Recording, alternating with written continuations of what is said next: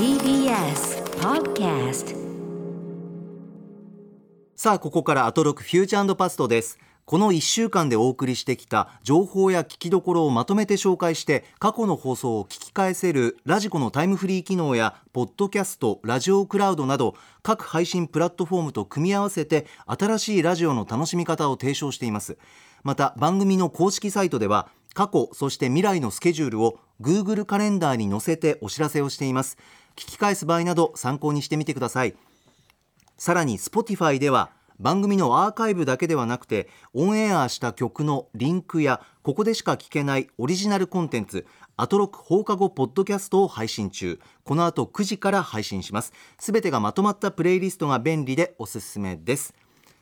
さてコーナー入る前に三宅さんよろしくお願いします、はい、よろしくお願いします。三宅さんは本日公開された映画浅田家にスクリプトドクターとして参加されているそうでちょっとお話を伺いたいなって そうですね。はいはい。ええあの 映画館で予告見てるんですけど、ええええええあ見てみたいなと思う映画でああ、はい。ラジオでもね、あの、予告入ったりしてますね。はい。で、まあ、それを僕がここで話せるのは、あの、珍しく、あの、スクリプトドクターとしてクレジットされてるからっていうことなんですよね。あの、まあ、通常ね、スクリプトドクターは、あの、ノンクレジットで参加することが多いんですけど、まあ、今回は、あの、そういう形で入ってますね。あはい。そうですかそうなんですね見見どころとか三宅さんの中のこのあのねなんかありますか？えっ、とね、あのーこ今回のこの映画は非常に面白くてですね、その浅田正史さんという、まあ、今、実在のね、その活躍されてる写真家の方、はい。えーがいらっしゃるんですけども、その方があのご自分のご家族、浅田家の皆さんを、ご自分も含めて、家族写真をね、あのー撮られて、で、写真集にされて、で、それがね、あの、有名な木村伊兵衛賞っていうのを2008年に受賞されてるんですね、写真集、浅田家という写真集が。で、その家族写真なんですけども、ちょっと普通の家族写真とは違ってて、その家族がなりたかったもの、あるいは家族でやってみたかったことっていうのをテーマに、ご家族全員がいろんな、まあ、例えばその消防士とかバンドマンとかレーサーとかね、極道とか、ラーメン屋さんとか、そういろんなね、コスプレをして、そのご自分たちのね、家族写真を撮られた写真集なんですね。それあったかいんですよねまた写真が楽しそうで。んですよ。しかも映画でのうん。再現率も高くないですか？かなり本来の写真とそっくりみたいな二宮和也さんはじめ主演のそうなんですよ。はいそう。で、二宮さんがその浅田さんを演じてらっしゃって、でね。その浅田家という写真集と、あともう一つ浅田さんが撮られたその写真集で、アルバムの力っていう写真集があってですね、でこちらはあの東日本大震災の時に、あの津波であのいろんなご家族のね、写真がこう、まあ、流れ着いてきて、まあ、泥だらけになってしまったと。で、そういうものを一枚一枚こう綺麗に洗浄して洗ってですね、で元のご家族に、あるいは持ち主に返す、あの返却していくっていうボランティアを浅田さんご自身がされてたと。で、その時に、その、洗うね、洗浄の作業に励んでらっしゃる人々を、浅田さんが2年間追追ってね、あの、写真集にしたアルバムの力っていうのがあって、この浅田家とアルバムの力っていう、こう、2冊のアルバムをモチーフに、えー実際今もご活躍されている方を、えー主人公に据えてですね、えー作り上げたオリジナルストーリーで、で、それをまあ二宮さんが演じてらっしゃる。まあ非常に珍しいタイプの企画だと思いますね。あーそうですか、ぜひご覧になっていただきたいと思います。主演ははい二宮和也さん。本日公開映画浅田家でしたそれから三宅さん何か他にお知らせありますあか、えーとですね、以前に出演させていただいたときに、あのーお知らせしたあのリモートトークイベントで、はい。本当は深いホラー映画の世界っていうイベントがあったんですね。ええそのアトロクとちょうど裏かぶりしちゃってて、あの 右耳でアトロク、左耳でこれ聞いてくださいねってイヤホン話をしたんです。使い分け、はい、そうそうそう。で、あれがですね、今、あの、期間限定で、YouTube で配信されてるんですね。はい。で、なので、あの、ぜひ、あの時聞けなかったと、あるいは聞きたかったという方いらっしゃったら、あの、ぜひ、あの、三宅の名前と、あと、その、本当は深いホラー映画の世界で検索していただくと、多分見られるんじゃないかと思います。しかもこちら無料でということで。あ、そうですね、はい。YouTube で。チェックしてみてください。はい。それから他にはえー、と。えーとですね、あの、まあ、ちょっとこれ日にちとあれは、あれなんですけど、ええ。その、朝日新聞の夕刊に、あの、凄腕仕事人っていうコーナーがあるんですよね。えあの、いろんな業界のいろんなお仕事されてる方の、まあ、インタビューのコーナーなんですけど、うんまあ、それで、あの、スクリプトドクターとして、あの、先日取材を、えー受けたので、えまあ、そちらが、あの、近々記事として載るかなと思っております。玉井さんもいろんなお仕事されていて、三宅さんもたくさん いろんなことされてるなという、はい、皆さんもろもろチェックしていただきたいと思います。はいお願いしますさあそれでは参りましょう。ここだけ聞けば1週間がわかるアトロクフューチャーパストパスト編。9月28日月曜日から本日金曜日の8時までこの番組のパスト過去を振り返っていきます。本日も各曜日のアナウンサーが振り返りを行っています。まずは28日月曜日。月曜パートナーの熊崎和人です。9月28日月曜日振り返っていきます。6時半からのカルチャートークは月1レギュラー新潟在住の覆面プロレスラースーパーササダンゴマシンさん白熱したリモートプロレスを繰り広げてくれました。DJ ニラさんとのリモートプロレス史に残る大熱戦でした。最後まで展開が読めないという劇的な試合になりました。7時からのミュージックゾーンライブダイレクトは初登場。ストリーミングサービスや YouTube などネットを中心に話題となりました。シンガーソングライター春野さんが卓録したピアノ弾き語りを届けてくれました。なんと今回が初めてのライブ大変貴重な回となりました。卓録ということでご自宅で撮っているのでご自宅ならではの音やその息遣いなんかもあってそして歌声にピアノが乗っているという感じで本当に素晴らしかったです。ぜひタイムフリーでお聴きください。そして8時台の特集コーナー「ビヨンドザカルチャーは映画評論家町山智博さんが早朝4時のアメリカから無事登場していただきました。エンタメは時代を映す鏡ということでトランプ政権とブラック・ライブスマターのアメリカを映したドラマと映画を紹介してくださいました、まあ、町山さんアメリカ在住ということもありまして松山さんの肌感覚でしかわからない現状のアメリカそしてそれとドラマがどう連なっているのかリンクしているのかというところをですね交えてかなりリアルな話をしてくれました。面白かったですし本当に勉強になりました。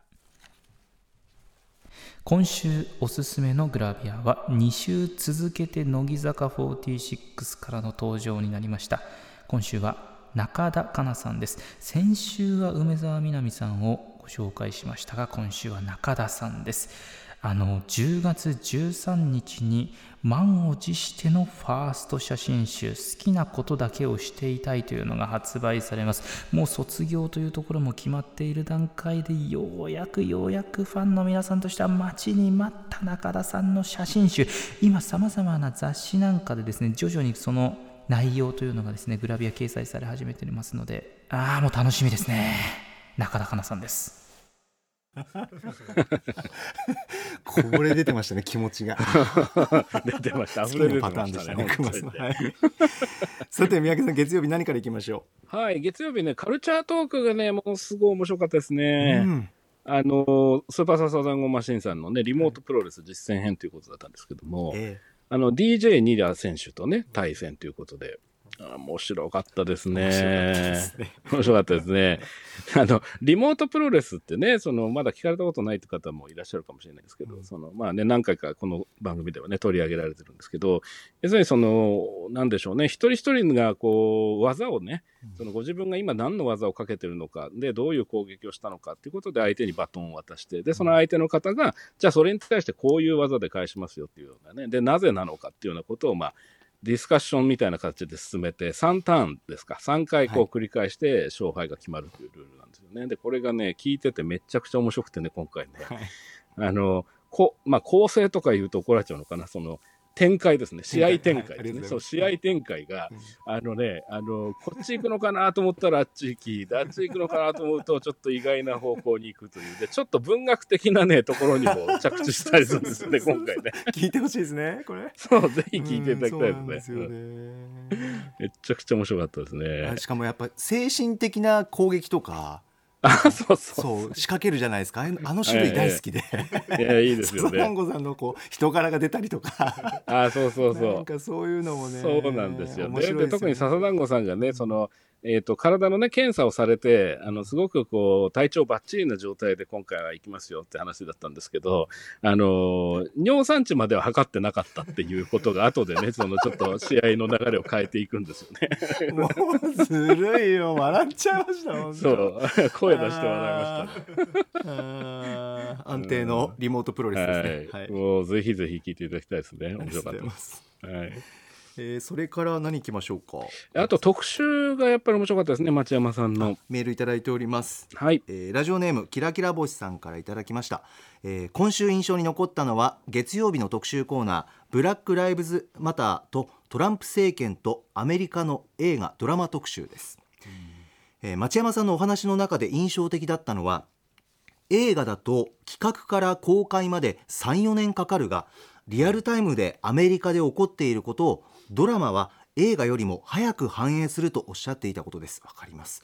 私は海外ドラマを見る機会がなく映画を通して戦争や事件を知ることが多いのですがドラマは現状のただただ中においてタイムリーに表現し批評し私たちに考えるきっかけを与えるためドラマには即時性という強みもあることを知りました、え今日もトランプ大統領に関するニュースがありましたがこちらはえトランプ大統領がコロナウイルスに感染したと自身のツイッターで発表したニュースです、えこれもまたドラマに描か描かれたりするのだろうかと思いましたというメールいただきました、はい。そうですね。で、その、あの、今ね、メールにも書かれてましたけど、町山さんおっしゃってたことでね、その映画はやっぱりどうしても時間がかかる。で、何年かかかる。で、ドラマはその分、あの、なんでしょう、スピーディーというかね、という話なんですけど、全くおっしゃる通りで、さっきご紹介させていただいた浅田家も、あの、僕が参加してたその脚本を作ってた時期っていうのは、実はアトロクが始まる前なんですよね。えーということはそうなんですよ。もう2年以上。2年半ぐらい前二年半くらい。うん、ぐらい前ってことですね。だからまあ大体でも映画ってそのぐらいかかるものなので、そういう意味では、その最近ね、この番組でもその、まあアメリカだけじゃなくていろんな国の連ドラ取り上げられますけど、やっぱりその時事性っていうのをね、どれだけ早く取り入れられるかで、それが、しかもこの、今回町山さん取り上げられてた作品っていうのは全部そのフィクション性が本来高いジャンルですよね。そのヒーローものであったり、ホラーであったりっていうで、そういうものの方が実は抽象化されて、その現実の問題っていうものが描けるっていう強みはあるんだなっていうのをね、お話を伺ってても思いましたね。この話聞いた時に私はやっぱりこの TBS ドラマで以前やっていた「ミュー404」とか、はい刑事ものでいろんな現代のテーマを取り入れてるっていうのは、あなんかちょっとリンクするのかな、日本のドラマにもって思いました。うんはい確かに、確かにそうですね。ミュウはそれですごく話題になってましたね。はいうんそうでしたね。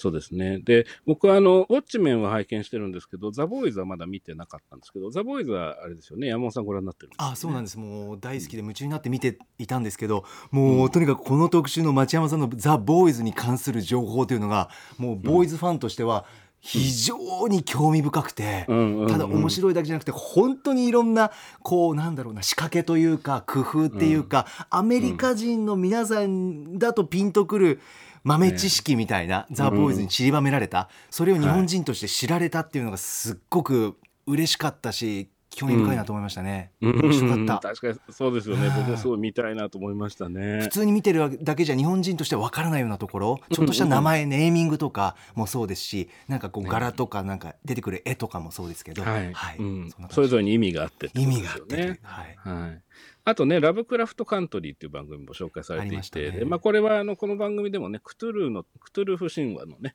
はい特集を何回かやってるので、そちらをまたね、あの、ポッドキャストで、えー拾ってきて聞きながらでね、合わせて聞いてみても面白いかもしれませんね。そうですねはい。ぜひぜひ聞いてみてくださいさあ続きましては29日火曜日参ります火曜パートナーの宇垣美里です。最近急に涼しくなってきて、夏にたくさん買った秋服が着れてもうホクホクです。でも、昨日、もう春服予約しちゃいました。自分が怖いです。6時半からのカルチャートークは白夜処方の森田修一さんが登場。雑誌ブブカの連載マブロンで歌丸さんが推しているアイドルソングを一緒に聴いていきました。7時からのライブダイレクトは、姉妹ピアノ連弾ユニットキトリのアトロックスペシャル音源をお送りしました。あの不穏な美しさ、たまらんわーそして8時からの特集コーナーは、行ったつもりカルチャーツアーズ第1弾。世界の本屋さんから台湾編。デジタル技術を駆使した新型コロナウイルス対策でも世界的に注目を集める台湾。そんなデジタル先進国としての一面が注目される一方、ここ数年、独立書店と呼ばれる個人経営の本屋さんが台湾のあちらこちらに増え始めているそうなんです。今回はそんな活気あふれる現在の台湾の書店シーンや出版トレンドについて、台湾の本や出版に関するあれこれを日本に向けて発信するユニット、タイタイブックスから翻訳家のエリーさん、版権コーディネーターの三浦優子さんに解説していただきました。はあ、台湾行きたい。前行ったのは2018年？その時はこんなに台湾の本屋さんが面白いなんて知らなかったから、普通にお寺行って気球飛ばして小籠包を食べてました。もったいない次こそは高尾に、そして死にはしないという覚悟で漫画シックに行きたい旅行大好きですからね宇垣アナウンサーね。そうですよね。占い師の話してませんでしたっけ、見てもらってあなたは、うん。あの常にいろんなところに旅人だと。旅人そうそう人生の 旅人だというはいそんなトークもありますが。ねえ、さて。三宅さん火曜日いかがでしょうか、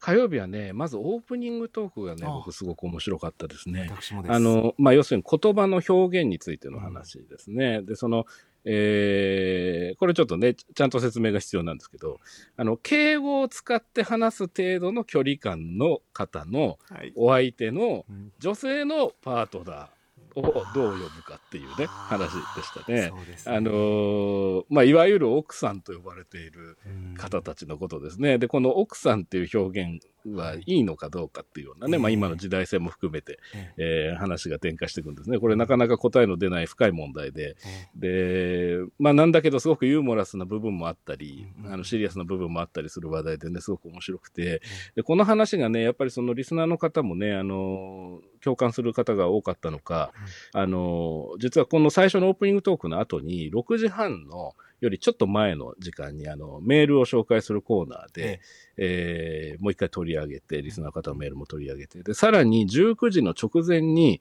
あの、もう一回あるんですね、この話題が。はい。で、そこで、お連れ合い、要するに、お連れ合いの方、連れ合いの方っていうえ。表現なのかなと、だったらいいのかなみたいな話になっていくところとかも面白いんでね、合わせてタイムフリーで聞いていただくと面白いかなと。あありがとうございます。フォローしていただいてそのところ。あのアナウンサーのし職業柄もうん。やっぱりこううっとなる言葉の一つではあるんですよね。なるほど。で特、に困るのはうん。インタビューで喋りかけると人が街中の人とかにうんうん「すいません」って言って名前知らない方だけどスーッと会話始まる時にうん、なんかこう「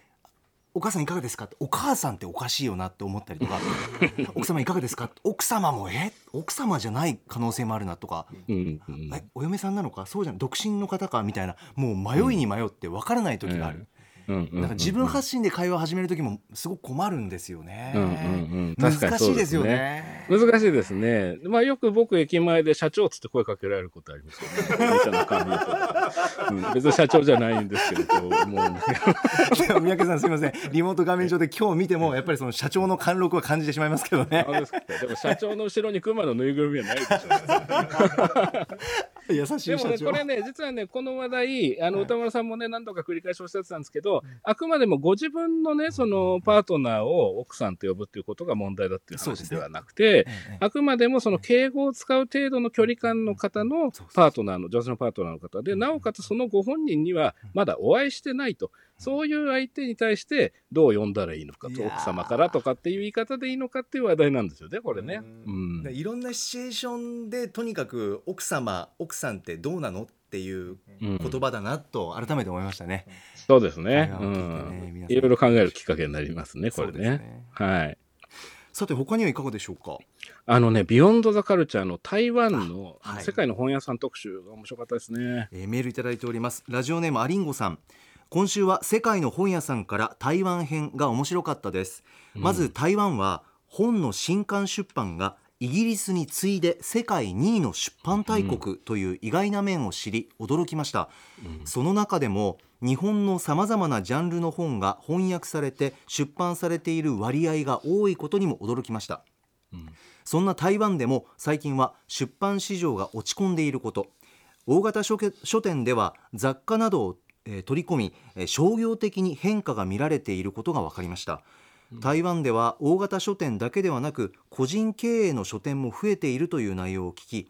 私は地方在住ですが最近はこんなところにという場所に個人経営の個性的な小さな本屋さんが増えていると感じます、その点では台湾と同じ風潮なのかなと感じました、しかし台湾では書店オープンするにあたり政府からの援助が受けられる制度もあると知り日本にも同じような制度があればもう少し地方文化向上にもつながるのかなとも思いましたということです。うんああ、そうですね。いろいろ考えさせられる特集でしたね。はいあのーで、今メールにもありましたけど、そのイギリスに次いで第2位っていうのがね、まずびっくりして、その要はその、お一人当たりのその購買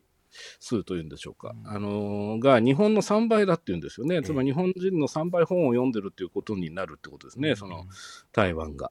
で、あの、その上で、その翻訳書の割合が多くて、全体の25%が実は海外の、えー書籍であると。で、さらにその半分が日本のもので、で、さらにその半分が漫画だっていうような話でしたね。でね、あの前半その台湾のそういう出版事情、それから読者層の事情のお話だったんですけど、後半は具体的にその、このお店がすごく魅力的だよっていうのでね、何件かご紹介されるんですね。でね、このお話がね、全部面白いんですけど、あのね、聞いててね、ちょっと思ったのはね、やっぱりね、画像がちょっと見たくなるんですね。伺ってるとね、どんなお店なんだろうって言って。それで僕ね、ちょっとおすすめの聞き方というかね、今回ね、あの、お店のね、名前がね、あの、それぞれ、あの、おっしゃっていただくので、でそれをね、僕、あの、Google マップで、あの、台湾に飛んでですね、で、その、実際にそのお店の、あの、目の前のアングルでね、写真を見ながら聞いてたんですよね。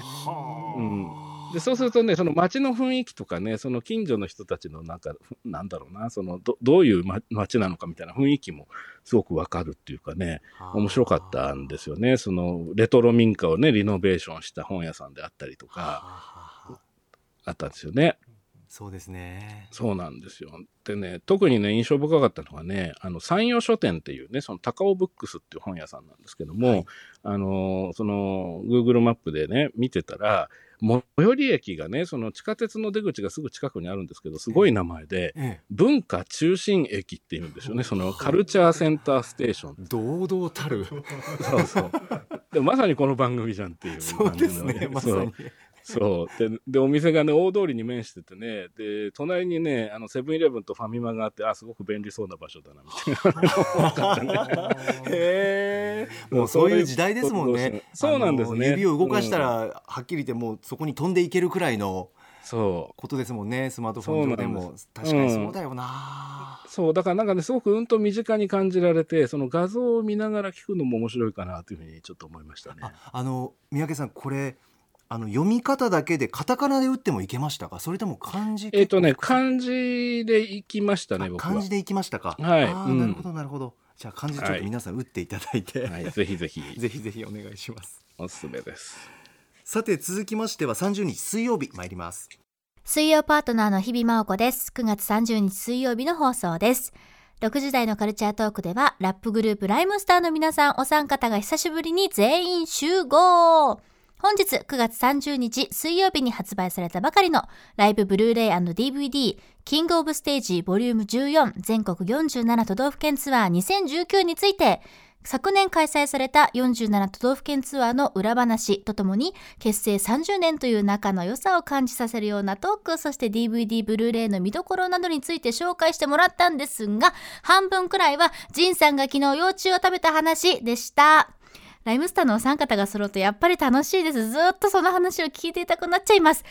あの DVD の中に入っているブックレットの中の各ツアーセットリスト、もうそれだけでも胸熱、様々なメッセージや思いがこうビンビン伝わってくるようで、それだけで飲める気がする。皆さんぜひチェックしてみてください。そして7時からのライブダイレクトは、孤高のシンガー、クリトリック・リスさん、杉ムさんによるスタジオライブです。今回からライブ映像の有料配信がスタートしました。杉ムさんのライブは7日間のアーカイブ閲覧が可能になっています。ライブ中も生で生配信で映像でもお楽しみいただきました。さらに特別価格100円でお楽しみいただけます。安い、安すぎる。ぜひご覧ください。本当に見れば見るほど杉ムさんの何でしょう、この可愛みがどんどんどんどん増していきます。聞いてよしですが、見てもよりよしですので、ぜひに。そして8時からの特集コーナービヨンドザカルチャーはコロナ禍でも音楽は止まらない、止められない、中華圏の音楽シーンを語る上で外せない音楽賞、金曲賞をしっかり抑えよう特集。ゴールドの金、ソングの曲、そして進めるの賞と書いて金曲賞。全163作品がノミネートされている台湾の音楽祭なんですが、現地のアーティストとも交流のある菅原慎一さんにおすすめの曲を紹介いただきました。自身のアイデンティティやそのメッセージを最新の曲やミュージックビデオに込めているその楽曲の良さだけではなくその背景も含めて大変興味深かったです。10月3日に結果発表。紹介したものからもどれが選ばれるんでしょうか。楽しみ。ね特集素敵な音楽たくさん流れましたね。タイムフリーで聞いてほしいんですが、ね。後ほど振り返りたいと思いますが、はい。さて宮城さん水曜日いかがでしょはい、まずカルチャートークですよね、ライムスター大集合ってことでう、ね、いい楽しかった。ニヤニヤしてた。聞いてて、ね。はい。メールとか来てますあかメールいただいてます。すみません、えーラジオネーム野暮天な連中さんです。水曜日カルチャートーク。この日が47都道府県ツアーブルーレイ &DVD 発売のライムスターのお三方登場。DVD の話かと思ったら DJ ジンさんの昆虫食の話からスタート。23分で終わるかなと思ったらこの話を膨らます膨らます悪ノリおじさんたち笑い、えー今日 DVD の話するんじゃないんですか？と日比アナウンサーが軌道修正しようとするもさらに昆虫トークを広げまくるおじさんたち。通り一遍のプロモーションを良しとしないレジェンドおじさんたち最高でした。後半やっとしてくれたツアーの嫌いな瞬間好きな瞬間の話なども最高でした、結論ライムスター最高かよということです いや、もうめちゃくちゃ面白かったですね。もうタコか、あの感ね、本当そうですね。で、この日がね、ライブ DVD とブルーレイの発売日ってことでね、その話に当然なるんだと思ったんですけど、今メールでもあった通り、なんか虫の話になるんですね。虫を食べる話になる。虫の話なんですよ。結構なんかリアルな情報というか。楽しいんですけどね。そう楽しいそうそうそれでね、日比さんがね、孫なののはずなのにね、あの、お兄さんたちって言ってね、お兄さんたちにあの DVD の話しなくていいんですかっていうのがね、なかなかツボだったんですけどお兄さんたちって言ってましたね。言ってました言ね。うん。でね、その DVD、ブルーレイなんですけど、はい。あの発売日にね、僕もね、あのタワーレコードでね、これ買ったんですよ。あ今リモート画面上に。ああ三宅さんも。そうなんですよ、ええめちゃくちゃかっこよかったですね。最高でしたよ。最高でしたね、本当にね。うん。山本さんもね、ご覧になってっておっしゃって見ましたよね、た。もうねとにかくライブなんでもちろんもううん。ギュッと詰まったもう名曲揃いですし、うん。熱いしもう聴きどころ満載なんですけれどもう、んもうお三方の掛け合いライブ中のそれもたっぷり載ってますし、何も歌丸さんにお伝えしたのはとにかく高橋義明さんとライムスターのお三方での,、あの副音声解説でライブ映像を見ながらというのがもう、うん。とにかく最高の得点でした。これも合わせてしかも2枚組ですしそうなんですよね。でお三方の、あのーライブツアー先でのオフの過ごし方とかも、うんうん本当にね盛りだくさんなんで絶対抑えるべきこの DVD& ブルーレイです。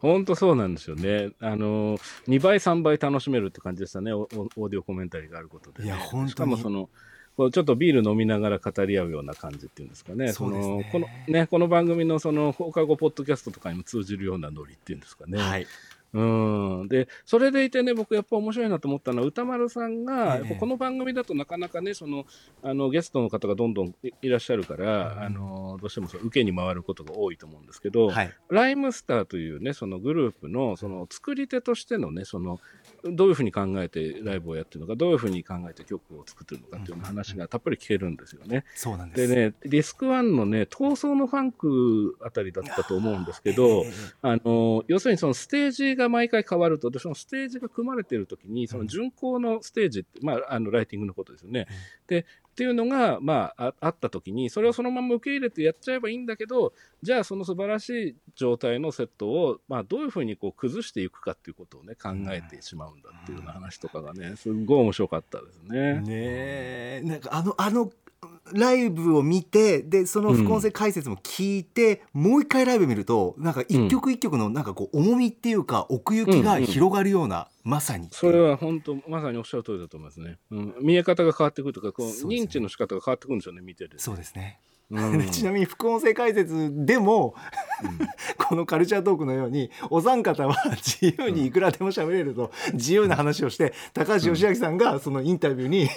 戻そう戻そうみたいなところとかももう最高なんですよね。そうそう。だからやっぱこの今回のカルチャートークとちょっとシンクロしてる感じがあるね。皆さん仲いいしね。本当に幸せな。すごい面白かったですね。これはもうぜひおすすめですね。改めて、はい。ライムスターのライブ DVD ブルーレイえー47都道府県ツアー2019先日9月30日水曜日に発売されました。収録時間は2枚合わせて180分超えでございます。チェックしてください。さあそれからビヨンド・ザ・カルチャーの特集面白かったですね。ねえいかがでしたか？あのね、台湾メロディーアワード、金曲賞っていうね、その僕存じ上げなかったんですけど、まあ、台湾のグラミー賞みたいな賞なんだけど、はい。ね、菅原さんご紹介されて、でもう本当にいろんな曲がかかるんですよね。でね、あのーどれもね、本当にね、それぞれ個性のある魅力的な曲でグループが多くて、アーティストが多くて、でね、ただね、その、曲名がね、向こうの発音のタイトルなので、なかなか最初わからないんですよね。で、もう一回聞きたいなって思ったりするんですけど、で、その場合は番組の公式ツイッターですよね。の方に、その曲のリストが上がってるということで、で、そちらからその検索をかけてもらうと、発見しやすいんじゃないかなっていうのがありますね、今回ね。あ助かります。ありがとうございます、あとね、その菅原さんがそのオンエアの後にツイッターで書かれてたんですけど、ええ。台湾にはね、その他にも、えー金音創作賞、そのゴールデンインディーズミュージックアワードっていう、そのインディーズのその賞もあって、これもやっぱり日本でいうとこの文科省とか文化庁みたいなところが主導してるらしいんですね。で、こういうようなところでかかっている曲、注目されている曲っていうのもまた別の特集でね、聞けたらいいなと思って、あのお話を伺ったりしてましたね、ああそうですね。また次に次につながるといいなと思いますが、はい。それから音楽で言うとそう三宅さんライブダイレクトいかがでした？いやそうなんですよね、今回ね、から新しい試みが始まったんですよね。あのうん。でその第1回がクリトリスクリスリスさんのね、そのはい。スギムさんのライブだったんですけど、要するにそのチケットを購入すると、これ、ウェブ上でってことでいいんでしょうかね。そうですね。で、そうすると、その有料ライブ配信があの見られると、その要するに本番直前のリハーサル風景であったり、うんうん。その本番中の状態っていうのが、普段ね、音声だけで聞いていたこのライブダイレクトが、まあ、映像で見られるっていう仕組みが今回始まったんですよね。うん、でね、あのー特に今回クリトリスクリスさんなんで、これなんでこんなに僕噛むんですかね、名前ね。すいませんね。クリトリクリスさん、ね。あのお気持ちすごくわかるのであ、そうですか。すいませんね。聞き聞きづらくて、ね、申し訳ないいやいやいやいや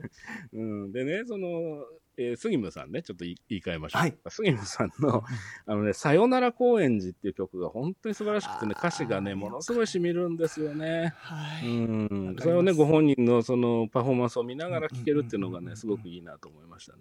あとやっぱりこうなんていうんですかねすごく褒め言葉でずるいっていうか振れ幅と思って。あ、そうそうそう。そうそうそうさすがだなっていうかそう、ねもううん映像込みで絶対チェックしてほしいなと思いますよね。そうですね。はい、はいで改めてライブダイレクトそれからビヨンドザカルチャーもそうなんですがたくさん音楽流れますんで、えっと、ラジコタイムフリーで聞き返してみてください、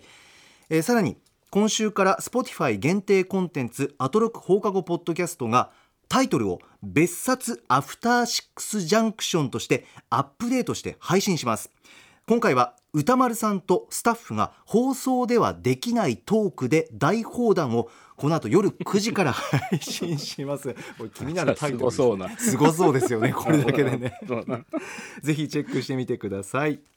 さあ続きましては10月1日木曜日です木曜パートナーのうないりさです。10月1日木曜日振り返ってまいります。まず6時台カルチャートークは文具王高畑正幸さんが登場し、最新のボールペンから推しの一本を決定する第10回 OKB 選抜総選挙のお知らせに来てくれました。いやー、あの皆さんね、ペン、何でもいいって思う方たくさんいると思うんですよ。私も文具王に出会うまでは正直書くもの、あの、まあ、会社に置いてあるペンちょっと借りて、ちょ返すっていうねもう自分のペンは持たなくてもいいぐらいに思っていたんですけれどもやっぱり一つずつ自分が持つものをこだわるだけでね生活の質っていうのが一つ上がった気持ちになれるんですよねその丁寧な生活をしているなって実感できますしまたそれぞれ自分の持ってるものに愛着がどんどん湧いてきて物を大切にしようという気持ちも芽生えますのでぜひ皆さん自分の推しボールペンまずは1本目から探してみてください。そして7時からのライブダイレクトは河合秀弘さんとバシリーさんによるユニットコネクションとソットボッセのカナさんシンガーの千尋シングスさんさらにキーボードに持山翔子さんを迎えてのスタジオライブをお送りしました。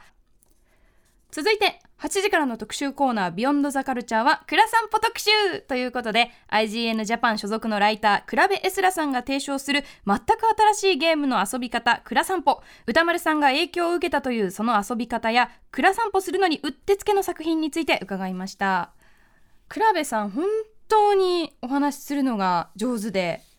もう聞いているだけで今回も面白い特集でした。そしてねやっぱりそのクラ散歩ならではのおすすめしてくるそのタイトルというのが全く新しいジャンルを教えてくださるので今回ねその「梅雨の日」というゲームだったりまたこれから発売される「天水の桜姫」これは米を育てることにもう注力した作品なんですけどなんか本当にねいろんなゲームジャンルあるなっていうのも今回のクラベさんの特集で気づきましたしあのー番組が終わった後にですね今年のゲームオブザイヤー何になりますかっていう話をまたしてそれでね一盛り上がりしましたのでぜひその機会にまた倉部さんそしてジニさん去年と同じように交えながらね予想なんかしたりできたら楽しいなと思いました。あの私よくですねそう赤坂にあるカレーつけ麺の箕輪さん行くんですけど結構構会社の方いるんですよね。だからカウンター席に通されるんですけどいかに会社っぽい人がいた時にこの両サイドの髪の毛を顔の横になるべく下ろして一人で食べてるのバレないようにして食べてます。女性はいいですよ。これのれんみたいになるの。その一覧の味集中システムあるじゃないですか。板。女性はそのロングヘアの方は髪の毛で味集中システムを演出できるから非常に便利。男の人はねもう横に顔の横に髪の毛ないからちょっと横見られ横顔見られただけですぐバレちゃうじゃないですか。女性はその髪の毛が板になるから非常に便利です。こうやっていつも一人で食べてるのバレないように隠しながらすすってます。あのーまあ都内に限りますけれども気になる方はぜひ行ってみてください。箕輪さん美味しいです。カレーつけ麺。ということで木曜日でした。あそれでいうとうなやんさんちょっと一つアドバイスなんですけどあの赤坂の箕輪は私もよく行くんですけどあの普通に単純にあの外から、えっと、店内を覗いて、えー社員がいるかどうかをチェックすればあの改善できるなというふうには思います、えーそれは私よくしております。失礼しました、えーいやいや、いやいや、うないさんが今ね、その話した時に、その、髪の毛が板になるっていう表現が今ね、さりげなく入っててね、こんなうないさんのね、その言葉のチョイスは本当に面白いなと思います。その仕切り板ってことですよねラーメン屋さんのねあるね。うん。髪の毛が板になるんで、女性は。そんなに高一価する？一瞬そのまま聞き流しそうになった。確かに聞き逃してましたね。なってないだろう。オリジナリティあるな。いいな。さて木曜日ですが。はい、それで言うとね、ええ。あのまさにオープニングトークですね、ここのとこずっとね、うないさんと歌村さんがすごくスイングしてる感じがありますね、木曜日ね、はい。うん。でね、今週もやっぱりすごくて、今回のテーマはですね、テーマというかモチーフか、えっ、と、まあ、巷で話題のあのソニーのね、新しいゲーム機 PS5 の話がプレイステーション5はい。プレイステーション5、これがまあなかなかね、予約が取れないっていう話から、あのちょっと面白いフレーズが出てきてね、ソニーさんお気遣いなくっていうフレーズがね、ちょっと面白くてね、あの、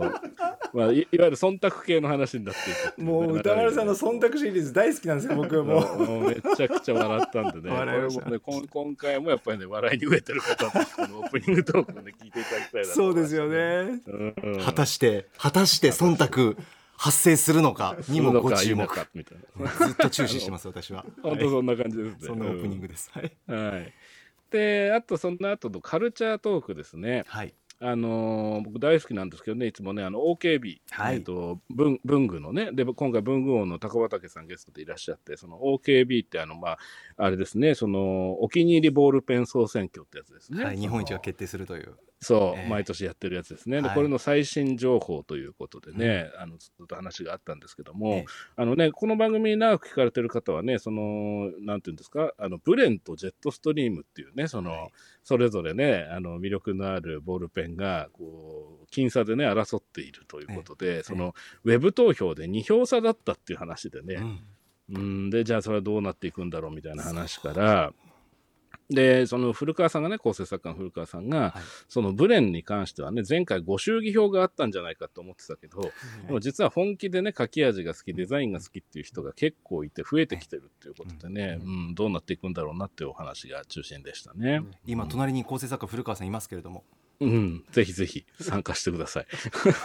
いやー本当どうなるか。あ構成作家古川こと、うん。OKB48 総合プロデューサーの古川ですけれども。い ありがとうございますや本当にその通りで。ブレンはどうやらフロックではないんじゃないかみたいな読みも我々しておりますので、フロックね。フロック。つまり偶然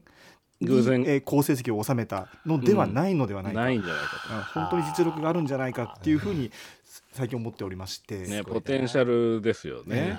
えーうん、でしかもあれなんですよね。今回新人が7人入ってるはい、そうですね。新人メン新人という言い方をしてますが新しいボールペンというの新しいがボールペンね。この1年間に出ていたので、それが7名ぐらい入ってますね、7そう本でけど、ですね7名って言ってますけど、うん。これがねすごいね興味深いんですよね。ユニボール1とか V コンノックとか、あとその僕がね一番興味持ったのはねウェットニーっていう商品ですよね。その濡れた紙にもかけるっていうこととあとね古川さんがご説明されてたんですけど上向き筆記っていうのができるとありましたね。ねあの要はまあ天井に向かって書くってことじゃないんでしょうけど、立ってなんかこうカレンダーに日付を書いたりっていうようなことをするときに、まあ、ボールペンに負荷がかかるってことなんでしょうかね古川さん。そうですね。あのインクは基本的に重力に従って下に落ちているので、ペンの向きが逆さまになるとその重力が効かないのでインクが流れていかなくなっちゃうんですよね、うん。なのでうん。後ろから、えー空気の圧力で押してあげると上向き筆記斜め書き筆記でも対応できますよっていうことですね、うん。さらに紙のコンディションが悪くてもインクを後ろから押し出しているのでちゃんとインクが出ていくよっていうことで濡れた紙なんかにもよく使えると、ね。うん。あとカラーコピーなんかのこう、うん。インクが滑りやすいのでもちゃんとついていくので例えば編集者さんがね、こう構成をしたりするときに使ったりとか。いやあそうなんですね。ああいいですね。あのでそういう新作というかねその新人ちゃんたちと、あの今回今コロナがあってね握握手会っていうふうにねこの番組では呼んでるその試し書きがなかなかできないっていう状態だったわけですけど、まあ、それができるイベントっていうのがね11月に行われるっていうことでで金光図さんのねあのところで行われると新宿でっていうことでその辺の話もねあのあとポスターがねあの OKB のポスターがもらえるとかねそういうお話もあるのでね、興味持たれた方はぜひ聞いてみてください。えーちなみに第10回 OKB48 公式サイトオープンしています。ここから全ボールペンのラインナップも見られて投票ができるということでございます。チェックしてみてください。すごいですよね。な何の話をしてるんだ本ボールペンのアイドルに見立てた総選挙でございます。してるんですよね。レイヤーが多いからね。そうそうそう。いろんなね、えーさて他にはいかがでしょうか三宅さん。あのね、僕ね、あの、ラジオできるかながね、本当死ぬほど笑ったというかね。もう激しく同意します、うん。はい。いや、最高に面白かったですね。あの面、白かった。面白かったですね。で、あの、割とこのコーナーってリスナーさんから送られてきたオリジナル音源をかけることが多いですけども、それも魅力的なんですが、今回は、歌丸さんとうなえさんの、それこそさっきお話した、その、このところね、スイングしてるオープニングトーク。はい。でこれがモチーフで、ではい。要するに、面白かったフリートークの部分っていうのはつい繰り返し聞いてしまうよねっていうあのリスナーさんのメールがあったんですよね。でこれすごく同意で僕も同じ話何回も聞いてるんですよね。抹茶の話とか。ああなるほど。そうなんですよ。あ抹茶というとえっとあ抹茶です。抹茶味の話。抹茶あ失礼しました。抹茶味のね話題ありましたね。ありましたよ。はいではい。でねこ、これをあの今回、橋本プロデューサーが、あの面白かったフリートークを全部 文字起こしをしたと、台本化したと。で、これが本当にそれ自体が面白いんであれば、別の人が再現しても面白いはずだっていう実験に行くんですよね、これは。もうずっと強調してたのが名曲はカバーしても素敵だみたいなそういうことをずっと言ってたんですよね。でしかも忠実にカバーするとどうなるのかと別の人でっていうことで あの番組ディレクターの角君とあとその長谷川さんの2人があの歌丸さんとうないさんを演じて カバー曲としてそのある日のオープニングトークを再現するっていう、また人選も最高だったんだよな。うん、いやこれは聞いたことないですねこれは、うん なんでしょうね。なんて表現したらいいんですか、三宅さん。あれ、めちゃくちゃ笑えるんですよ。笑える原因は何なんだろうなって、これ。あの、でも、なんかこう、トークの内容も面白いんだけど、な、なんでしょうね。あの、なんかこう、もう、じわじわ、ゾワゾワ、もうんう、わ、わ、な、なんて、あの心地なんでしょうね。新しかったなんかなんでしょうね。いや、なんかぜひね、これ、このリメイクというか、カバーを先に聞いた人がどう感じるのかっていう、そのつまりリメイクから先に入ってオリジナルの映画を見たらどう見えるのかみたいな あの話とかになっても面白そうだし、あとね、今回時間がなかったんですけど、ええなんならご本人同士でセルフカバーしたらどうなるか それはすごいないう。いいですね。うんいいですね。ね。あーそううんか。いろんな可能性広がったなと思いましたこれ聞いた時にね。思いましたいね。ちょっと橋本プロデューサーに期待。ちょっとですよね。うん、面白かったですね。で、あとごめんなさい、あれですね、あの、ビヨンドザカルチャーのクラベスラさんのクラ散歩パート2、面白かったですね。面白かったですね。いかがでしたうん。三宅さん。いや、あのね、その、クラベさんが、あの、提唱されてるというかね、そのこの番組でおっしゃって、クラ散歩っていう考え方ですごく面白くて、そのオープンワールドっていうこう広くなってるいろんなところに行ったりできるゲームで、はい。登場人物に思いを馳せてねこう実際に生きてる人に寄り添うようにこう場合によっては共感とか同調しながらゲーム世界をたどっていくと。でそのゲームのストーリーを展開させるだけではなくてその人物になって世界を生きてみるっていう考え方は実はすごく面白いですしあとあのあれですよね。何気に経済的にもあの効果のあるというかその経済的な遊び方でもありますよね。一つのゲームと長く付き合うという、ね、いや本当にそうですよね。でうん。どういうふうに味わったらいいのかどういう気持ちで入り込んだらいいのかっていうのを倉部さんすぐいつも教えてくださるんで。そうなんですよね。うん、だから今回はその倉部さんの、あ、そう、お父さんのお話もあってあね、すごすごく面白くてね。あの、倉部さんのこうやってね、初めて聞かれた方は、あの、ああまりにもね、こう、流暢な日本語で話されるんで、ええ日本で生まれ育った方かなって思われるかと思うんですけど、はいオランダの方なんですよね。そうなんですよねそうですよね。うん。素晴らしい日本語で話されるんですけど、その、で、クラブさんのお父様が、まあ、ある有名なね、映画の、あの、日本ではすごくカルト的に人気があったんですけど、去年やっと劇場公開された映画の、えあの、原作者さんであり、脚本家さんだったっていう話ですよね。これはいもすごく興味深くて、あと、その、蔵散歩とも通じる何かこう、納得できる、人に寄り添う感覚みたいなものもね、ちょっとね、感じましたね。なるほど歌丸さんともこういいろいろ辿ってつながってるっていうのもすごかったなと思いますけどそうそうそうそう、そうそうなんですよ。そうなんですよ。思わぬところでつながってるっていうね。そうそちらも含めて聞いていただきたいと思います、そうですね。さあ以上ここまでアトロクフューチャーパストパスト編でした。この後は来週1週間のアトロクの予定まとめてお知らせします。では来週1週間のアフターシックスジャンクションの予定お知らせします。まずは5日月曜日6時半のカルチャートークはプロ書評家プロインタビュアーの吉田豪さん登場。7時のライブコーナーは月 1DJ tofubeats さん。8時のビヨンドザカルチャーは韓国ドラマのヒットに欠かせない OST オリジナルサウンドトラック特集です。続いて6日火曜日6時声優歌手の中島めぐみさん登場です。7時は音楽ユニットサーフィスのライブ。8時は日本 SF 作家クラブって一体どんな団体なのか。現会長池澤春菜さんと元会長小説家の新井素子さんにお話を伺います。7日水曜日6時は芸人そしてアーティスト藤井隆さん登場。7時は DJ 原島ど真ん中道義さん。8時は劇場版本気の印公開記念。映画監督深田浩二さんスペシャルインタビューです。8日木曜日6時はライターの黒沢由紀さんに、えーオンライン人狼の現在についてお話を伺います。7時のライブは踊れるジャズバンドトライフォースのライブ。8時からは解説者でライターのはめこさんにコロナ禍で起こった格闘ゲームシーンの変化について解説していただきます。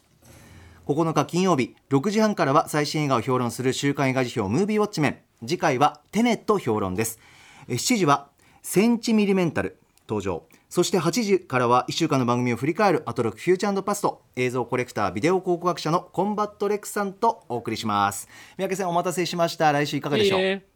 来週ね、僕、大のぬいぐるみ好きとしてはね、やっぱ火曜日に、あの、あのね、えー、新井素子さん。新井素子さんがね、いらっしゃるんですね。あの、テーマがね、今回 SF 作家クラブなんで、ぬいぐるみの話出るかどうかわかんないんですが、あの、以前、あの、タマフでぬいぐるみ特集させていただいたとき、新井さんのね、ぬいぐるみさんとの暮らし方っていう本をね、紹介させていただいたりしてるんでね。すごい特集。ね、そうそうそう。ちょっと楽しみだなってね三宅さん注目ですねこちらね、はい。4000匹のぬいぐるみと一緒に暮らしているという新井さんでございます。ご期待ください。三宅さんありがとうございました。ありがとうございました。また来週 After Six Junction.